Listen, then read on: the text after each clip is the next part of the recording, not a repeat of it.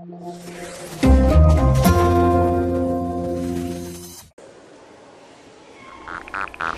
Herzlich willkommen zu Mini A. Mit so einer hübschen Badekappe wird man immer wieder gefunden, wenn man mal im Schwimmbad verloren geht. Das ist sehr praktisch. Aber eine Badekappe hat eigentlich einen ganz anderen Zweck. Nämlich aus hygienischen Gründen musste man früher immer eine Badekappe im Schwimmbad tragen und darunter mussten nämlich alle Haare verschwinden, damit die nicht im Wasser landen. Aber glücklicherweise braucht man diese Badekappen heutzutage nicht mehr, denn dank moderner Wasserfilter wird das Wasser im Schwimmbad sehr gut gereinigt. Im Becken landen hier aber nicht nur Haare, sondern auch anderer Dreck von unserem Körper. Haargummis und Pflaster zum Beispiel. Äh, eklig.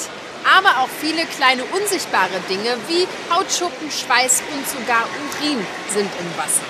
Wenn das Wasser hier überläuft, dann landet es im Keller des Schwimmbads. Dort wird es nämlich gefiltert und gesäubert. Und diese Filter funktionieren so ähnlich wie ein Sieb. Als erstes filtert so ein Sieb den groben Dreck heraus. Der ganz kleine, feine, fürs Auge unsichtbare Schmutz ist allerdings noch drin. Dafür gibt es ganz feine Wasserfilter, sogenannte Quarzsandfilter.